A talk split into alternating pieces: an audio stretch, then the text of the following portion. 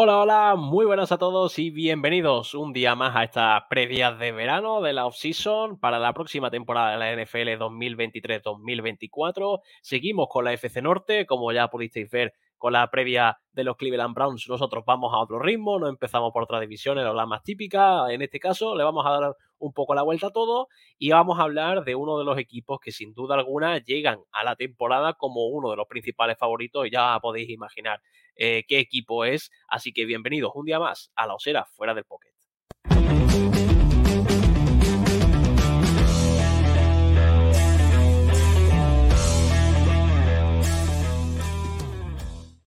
Como ya sabéis, eh, normalmente en estas previas no suelo estar solo, eh, que dicen mejor estar solo que mal acompañado, pero yo estoy acompañado de una manera espectacular, casi que no se puede recoger en la RAE, aquí con MacBers. ¿Qué tal, Mac? ¿Cómo estás?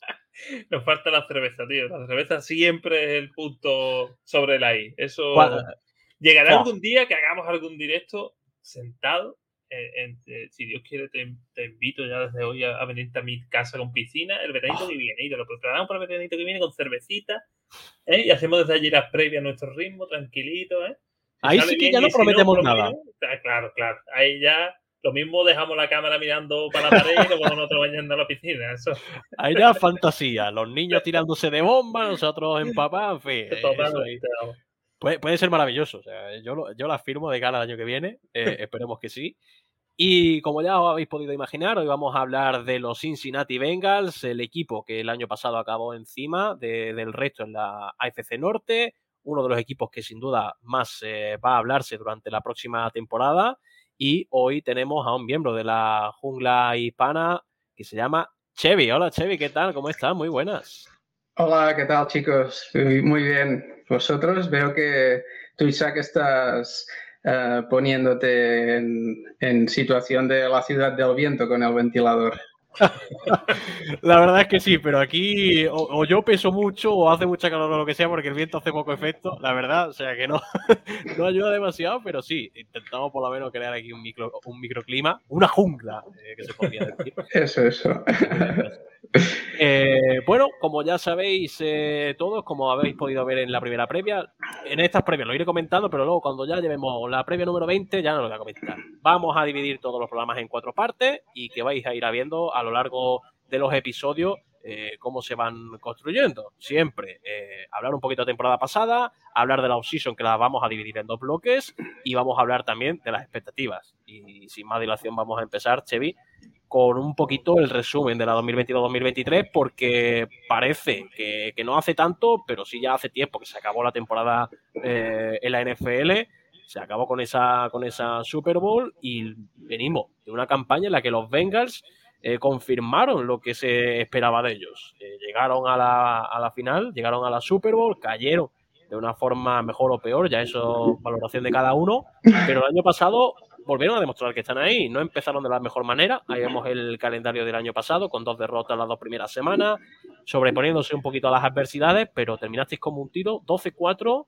Y no sé cómo evalúas un poquito esa temporada regular, que yo creo que fue de crecimiento también.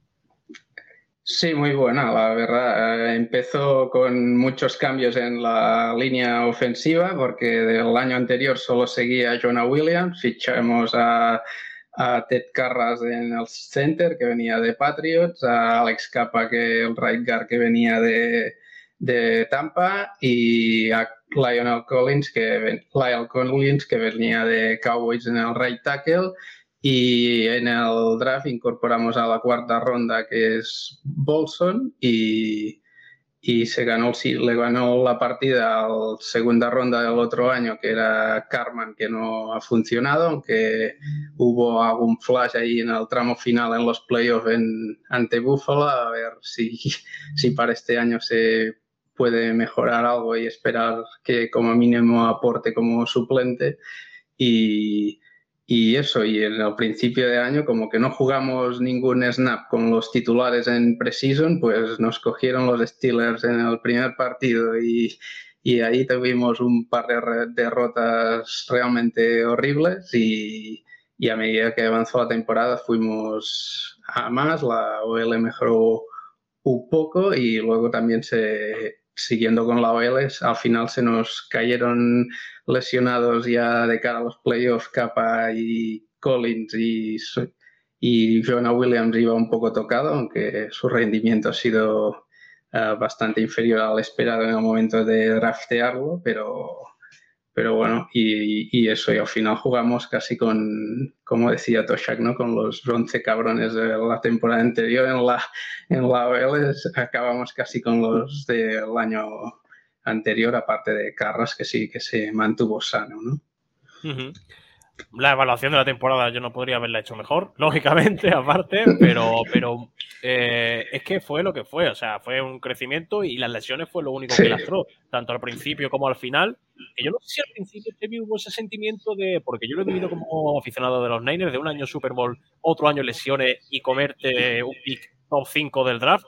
No sé si hubo esa sensación un poco de, joder, es cierto que no hemos hecho pretemporada con los titulares, pero empezamos dos derrotas seguidas eh, contra equipos que a lo mejor mm, las teníamos que haber ganado, alguna lesión. No sé si ese sentimiento de pesimismo llegó alguna vez a, ti como aficionado y también al resto de miembros de la jungla.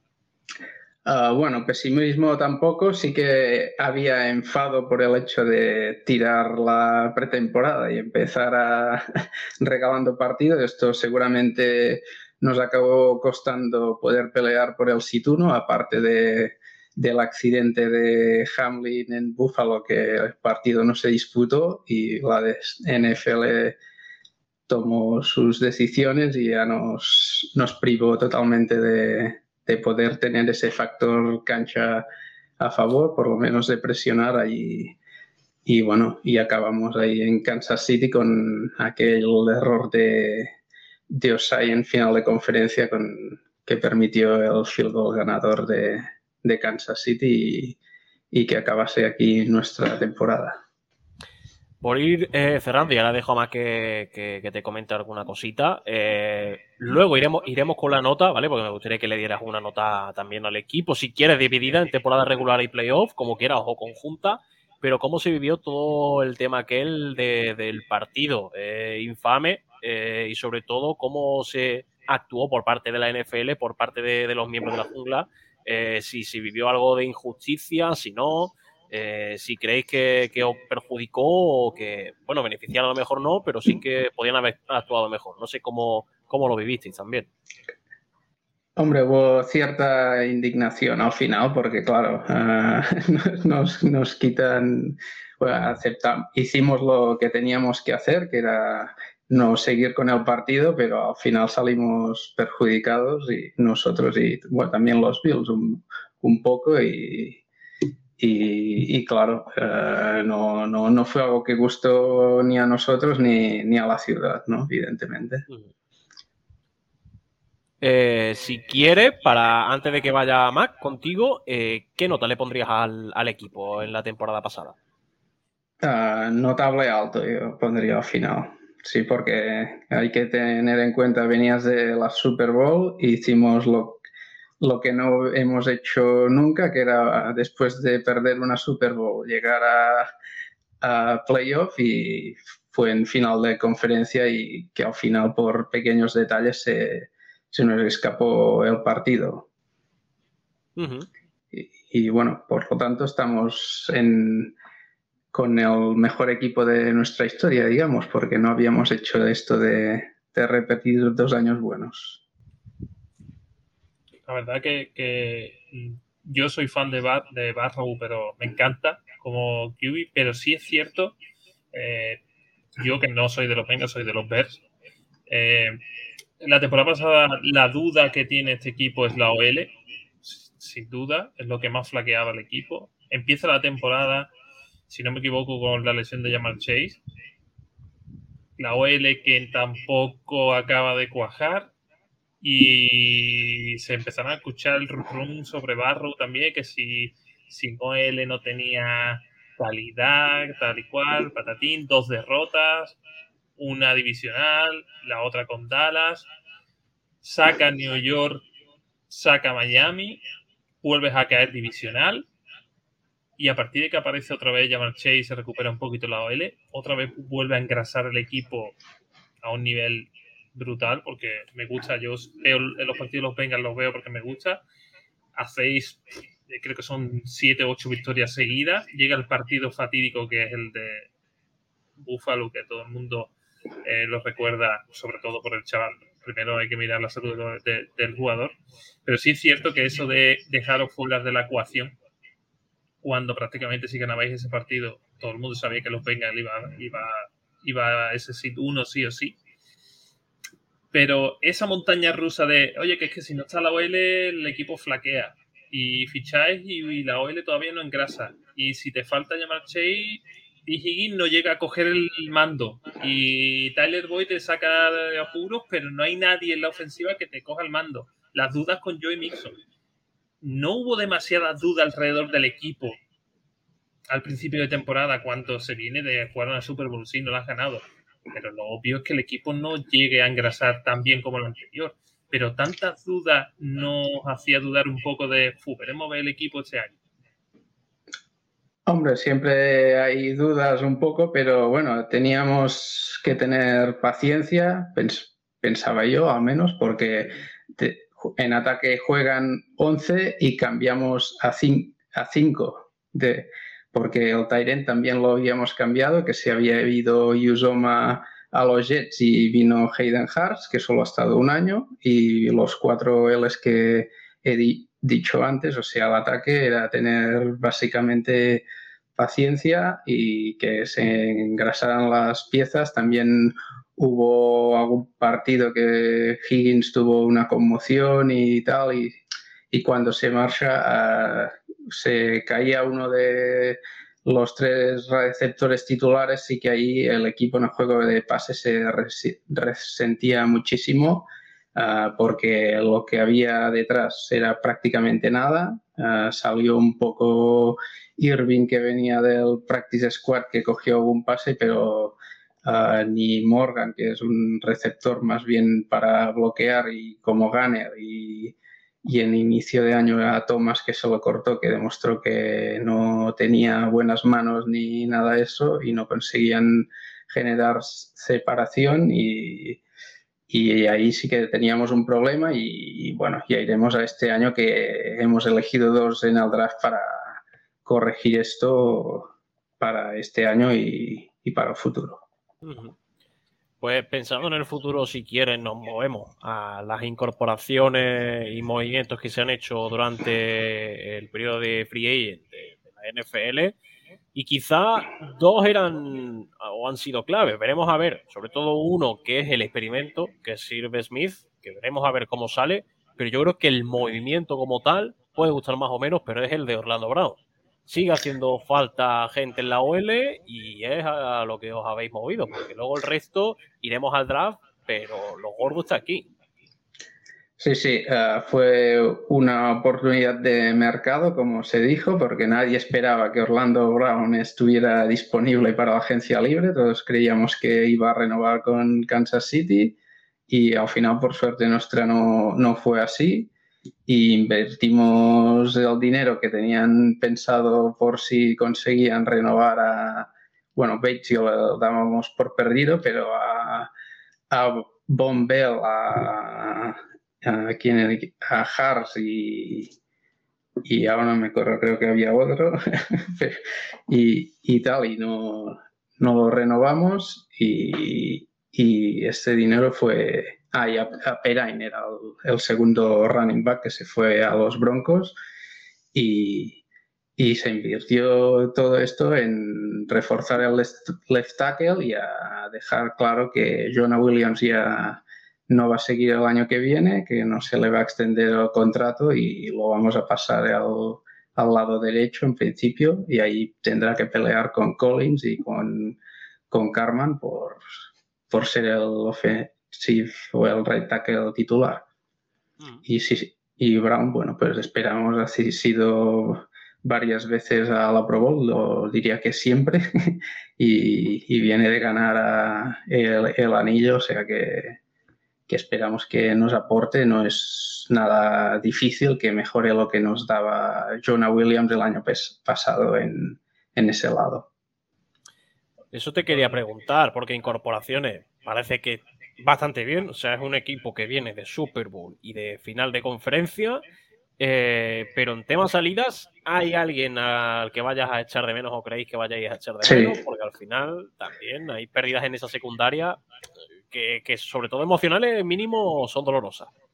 Sí, muchísimo, muchísimo la, la, defensa, los safeties, tanto Jesse Bates, que es un jugador de los mejores free safeties de la liga, y Von Bell, el strong safety, que han hecho durante los tres años que ha estado Bell en el equipo, uh, se han conjuntado muy bien, han, han, sabido jugar muy bien juntos y esto uh, perderlo es la verdad una pena. Además, Bell era, ha sido siempre capitán desde que llegó, o sea que se ve su importancia dentro del equipo y, y bueno, y, y, ahora lo que hay es una incógnita absoluta en la posición porque uh, el titular en lugar de, de, Bates va a ser Daxton Hill, que el año pasado, eh, a pesar de ser primera ronda, se lo pasó prácticamente todo en blanco.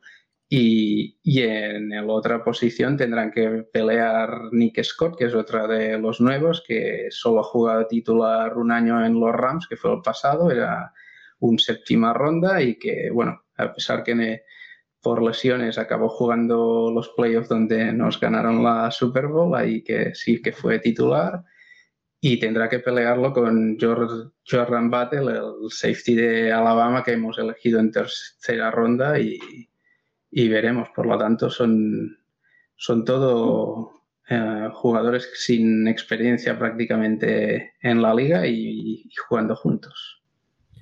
Max, si quieres, antes de pasar al draft, algo que preguntar. El, tema de. A ver, Orlando Brown sonado, sobre todo para, los Bears, también sonó mucho que se podía eh, firmar.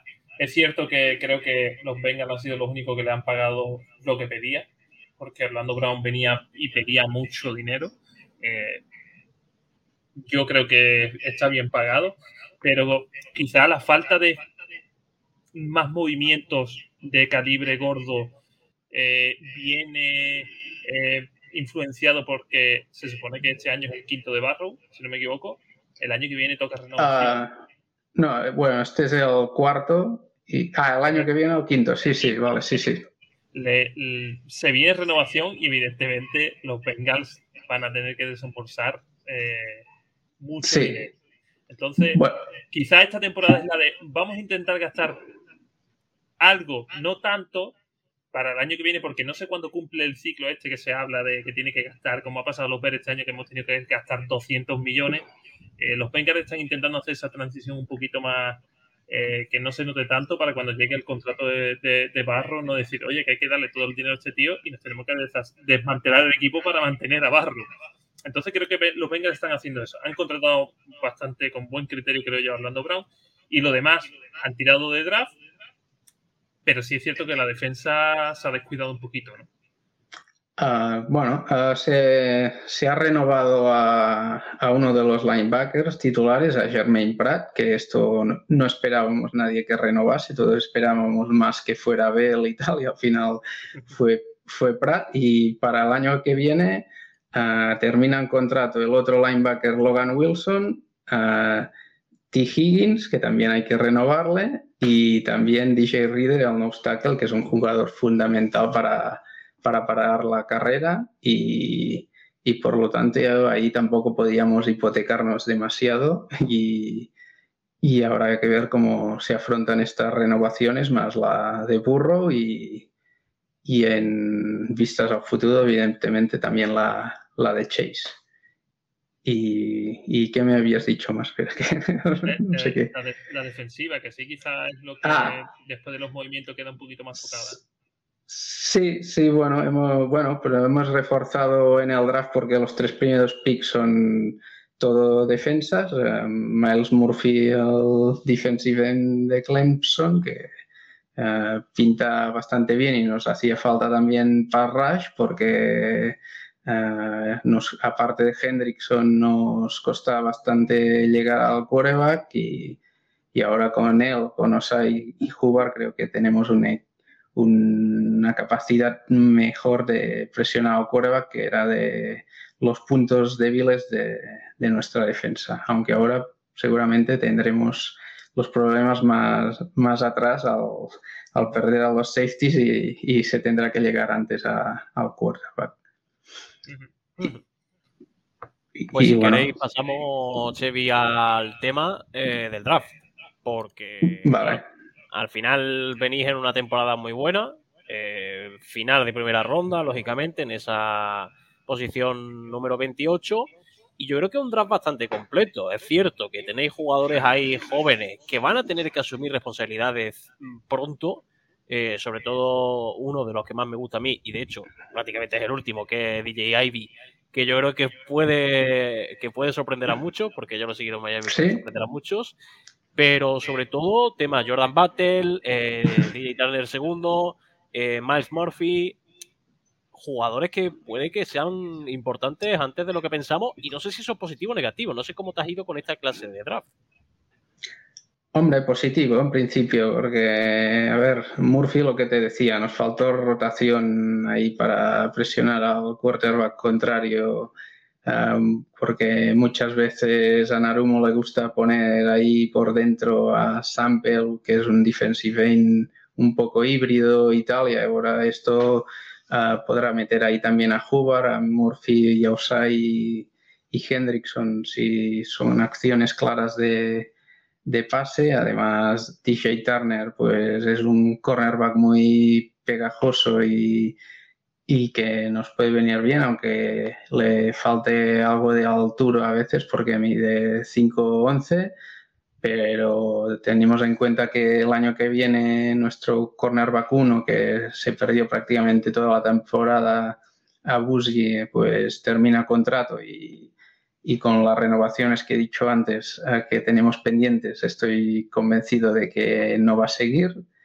y por, lo tanto, eh, en vistas al futuro es un poco un pick eh, pensando también, bueno, que a lo mejor las primeras jornadas todavía no llega a Busi y de cada futuro como han hecho para este año con Daxton Hill en la posición de, safety. Y Jordan Battle, pues esto, eh, llegó un jugador bastante competitivo que ha estado en Alabama, que ha sido capitán, que era quien mandaba las jugadas que tenía que hacer la la defensa y tienes ahí a un líder que puede ser un reemplazo de, de Bombell en vistas al futuro y que evidentemente pues te faltaba ahí algo más, solo marchándose los dos titulares, solo con la llegada de, de Nick Scott la posición se quedaba bastante coja porque el otro safety era quinta ronda Tyson Anderson de, del año pasado, que se lo pasó en blanco por lesión también.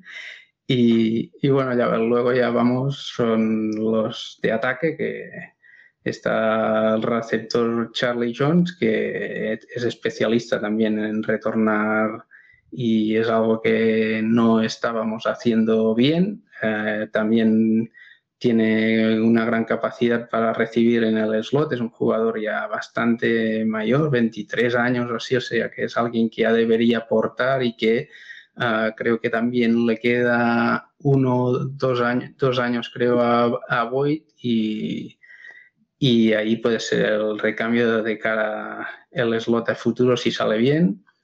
Chase Brown pues llega para intentar cubrir en el puesto de running back a la marcha de, de Samaji Perain y, veremos si Mixon no mejora, a lo mejor le puede acabar quitando el sitio, aunque evidentemente es complicado porque es un, un rookie y, bueno, y, y, habrá que ver, no sé, no sé, eh, bastantes dudas tengo ahí en, en este puesto de, de running backs a ver qué, qué es lo que, que va a acabar pasando con, con el paso de, los años.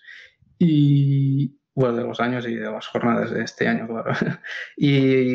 Y, luego ya sexta ronda llegó la oportunidad de Josivas, que era un jugador que para la posición elegida ah, parece que tiene bastante potencial, pero bueno, estas rondas ya más tardías ya se sabe que, bueno, a aprender y en el futuro, Sí, en el futuro ya, ya, se verá. Bueno, el Panther sí que hacía falta, Brad Robbins, porque eh, a media temporada pasada que habíamos tenido durante eh, no sé si desde 2009 Hoover pues ya lo acabamos cortando porque la pierna ya no le daba para más y el sustituto Crisman no, no acabó de convencer a los técnicos ni, ni a ninguno de nosotros y, y, bueno, y hemos elegido a Robbins que bueno, uh, esperemos que, que esté también al igual que Crisman y que Hoover es de, de, Ohio, Hoover era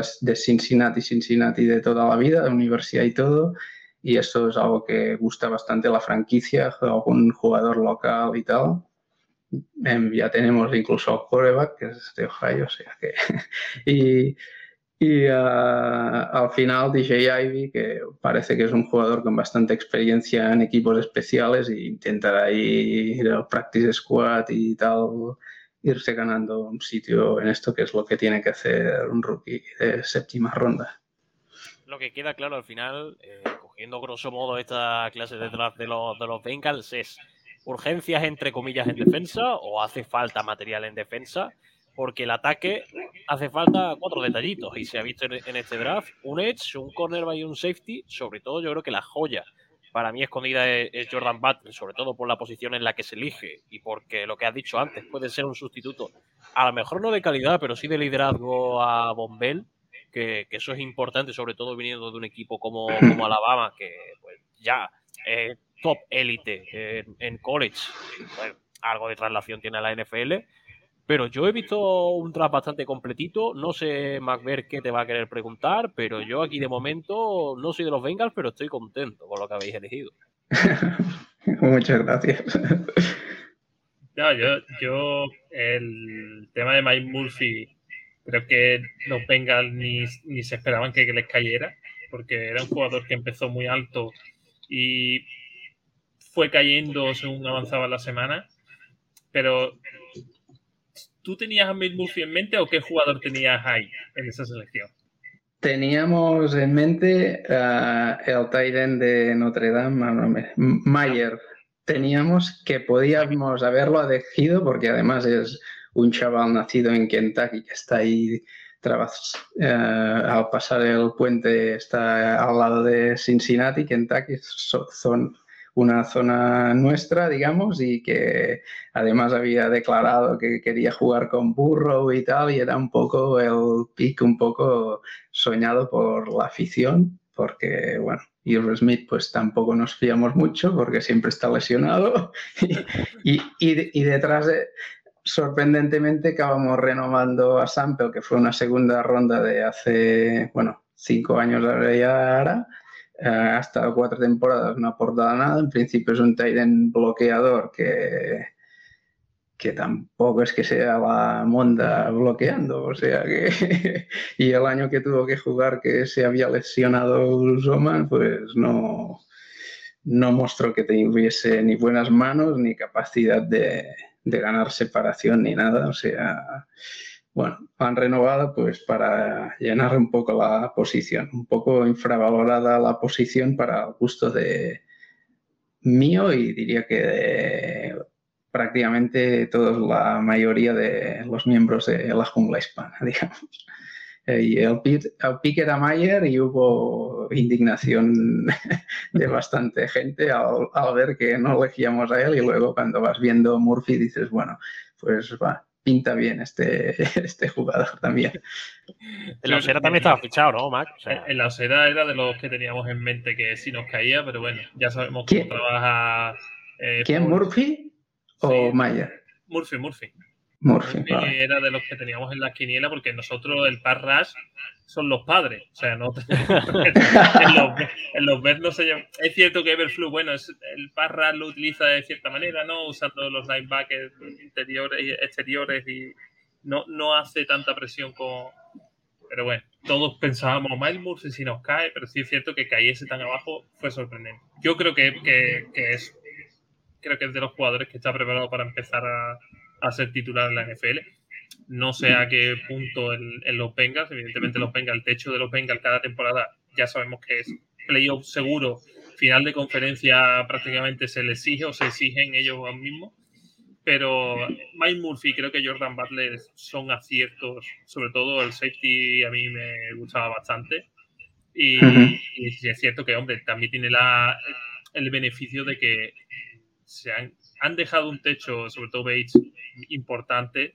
O sea, no, no creo que llegue al nivel de Bates de la primera temporada, pero sí es cierto que, que no tiene a nadie, digamos, que le vaya a, poner la zancadilla. Entonces puede demostrar mucho, va a tener, yo creo que va a tener muchos minutos el, el, el, rookie. Y hablando, quitando el Panther, yo creo que DJB, André y Siova, si hacen roster, mm, se pueden dar con un canto de los dientes, pues sobre todo sexta ronda y séptima normalmente entrarán en práctica squad. Pero yo creo que los Bengals vuelven a tener el techo esta temporada de final de conferencia, sí o sí. Pues pasamos a eso. Eh, vamos a ir con ellos, Chevy, porque vamos a ir a las expectativas y a ver un poquito el calendario de los Cincinnati Bengals. En el programa anterior vimos el de los Browns, en este caso vemos el de los Bengals y aquí volvemos a lo mismo. La dicotomía de semana 1 y semana 18 eh, os vais a cruzar, eh, es inevitable y tenéis un calendario, pues eso, con, rivales que yo creo que muchos son muy ganables, que te proyectas rápido con un récord X, en vuestro caso yo creo que puede ser más realista y por lo menos tenéis el, week el bye week en la semana 7. Es el más deseado, sobre todo para un equipo que apunta a playoff, que siempre lo quieren lo más tarde posible, esa semana 15, 16 o por ahí. Pero bueno, dentro de lo que cabe, más o menos en medio y sobre todo de cara a enfrentar, yo creo que uno de los rivales más duros, no porque sean mis Niners, pero yo creo que junto con los Chiefs y con los Jaguars van a ser los tres retos de cara a la próxima temporada en el calendario. No sé cómo tú lo ves, pero yo lo veo un poco por ahí. Sí, uh, Niners, yo diría Bills, uh, Chiefs uh, y los dos de Raven son los partidos a priori más duros. Bueno, Uh, faltará ver luego cuando aparecen las, las, lesiones de los equipos, cómo va todo. También Jacksonville habrá que ver si sigue evolucionando Lawrence y hasta qué nivel pueden llegar, porque se metieron en playoff y bueno, y si les ha salido bien la off-season, pues podrían crecer y, y, y Brown, pues son como una incógnita. La, la, plantilla está ahí y habrá que ver si Watson, después de medio año volviendo a jugar, habiéndose perdido un año y medio, si vuelve a ser el jugador que era en Houston o es lo que vimos la pasada temporada que tampoco hubo para tanto. Y, y bueno, y Pittsburgh son partidos durísimos siempre eh, lo importante y que no nos lesionen a nadie, que no sería la primera vez que, que nos pasa. Y, y bueno, y, también habrá que ver el segundo año de, de Piquet, que en este año le han formado una, una mejor línea ofensiva. Seguramente podrán correr algo más con, con el running back, que, con Harris, sí, que, que, que tiene muchísimo talento y seguramente con una mejor LL y con el tipo de juego de Tomlin va, va a poner a hacer una buena temporada y, bueno, yo nunca me fío de los estilos, o sea, es algo como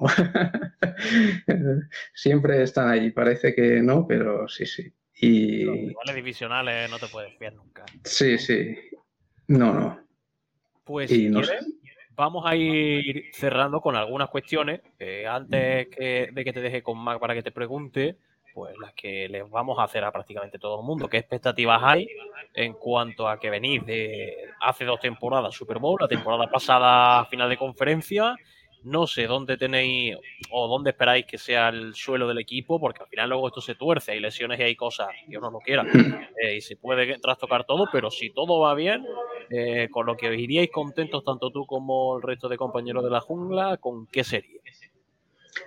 Hombre, contentos iríamos como a ganar los Super Bowl, no sé, pero, pero yo creo que lo mínimo lo lógico, si no hay una lesión de alguien muy, muy clave, y no quiere decirlo, eh, pues sería meterte por lo menos en playoff y en wildcard. Y evidentemente los partidos pueden pasar muchísimas cosas y evidentemente puedes ganar y, y, lo puedes perder. O sea, lo vimos el año pasado ante los Ravens con aquella jugada de jugar que pues, si hacían el touchdown, pues vete a saber tú y, y, y, en esa jugada lo hicimos nosotros y nos llevamos el primer partido. Y, y pues eso, y...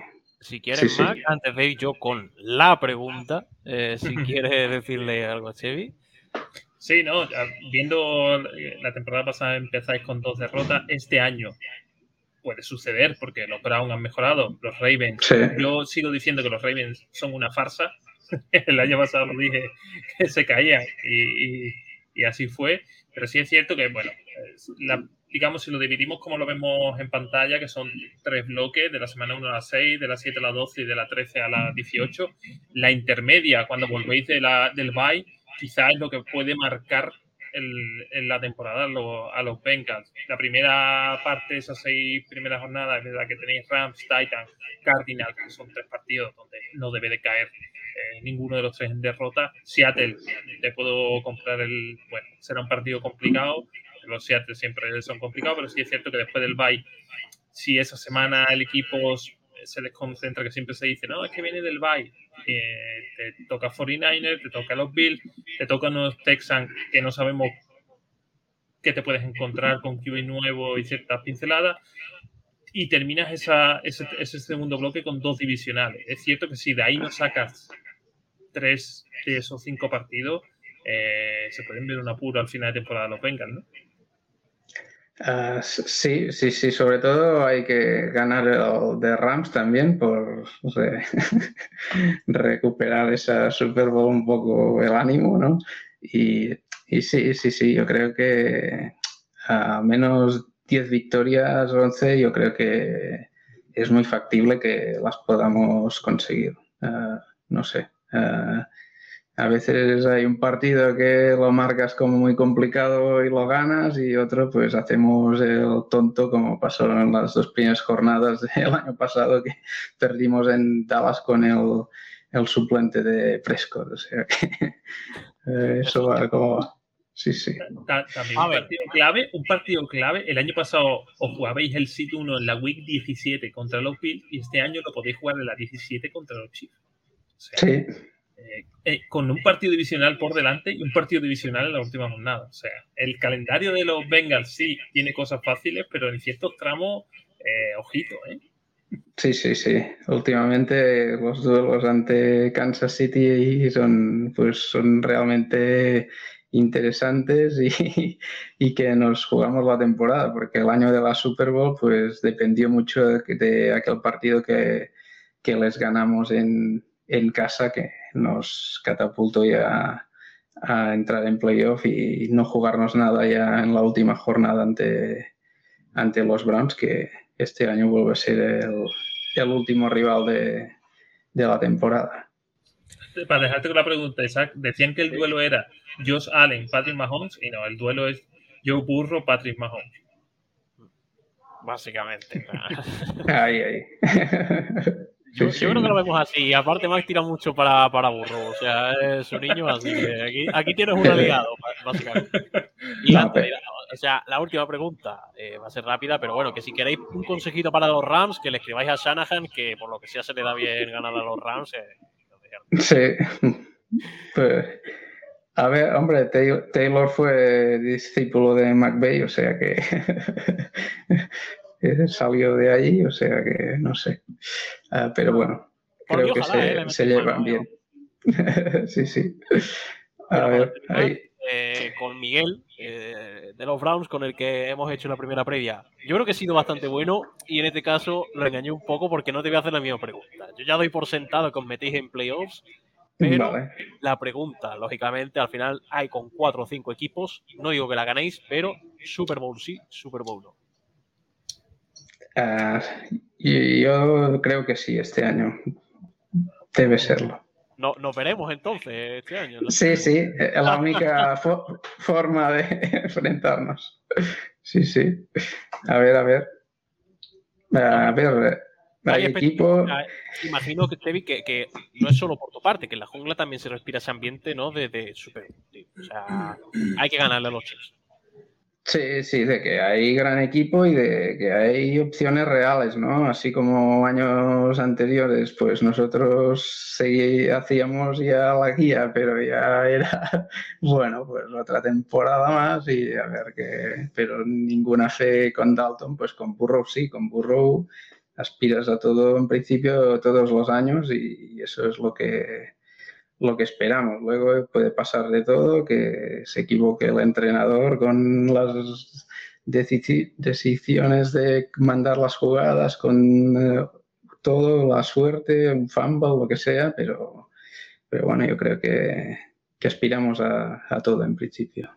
Además, el pensamiento tiene que ser, el primer año perdemos la Super Bowl o pecamos de novato, el segundo no nos dejan, porque yo creo que ese partido contra los Chiefs Sí, pasan muchas cosas.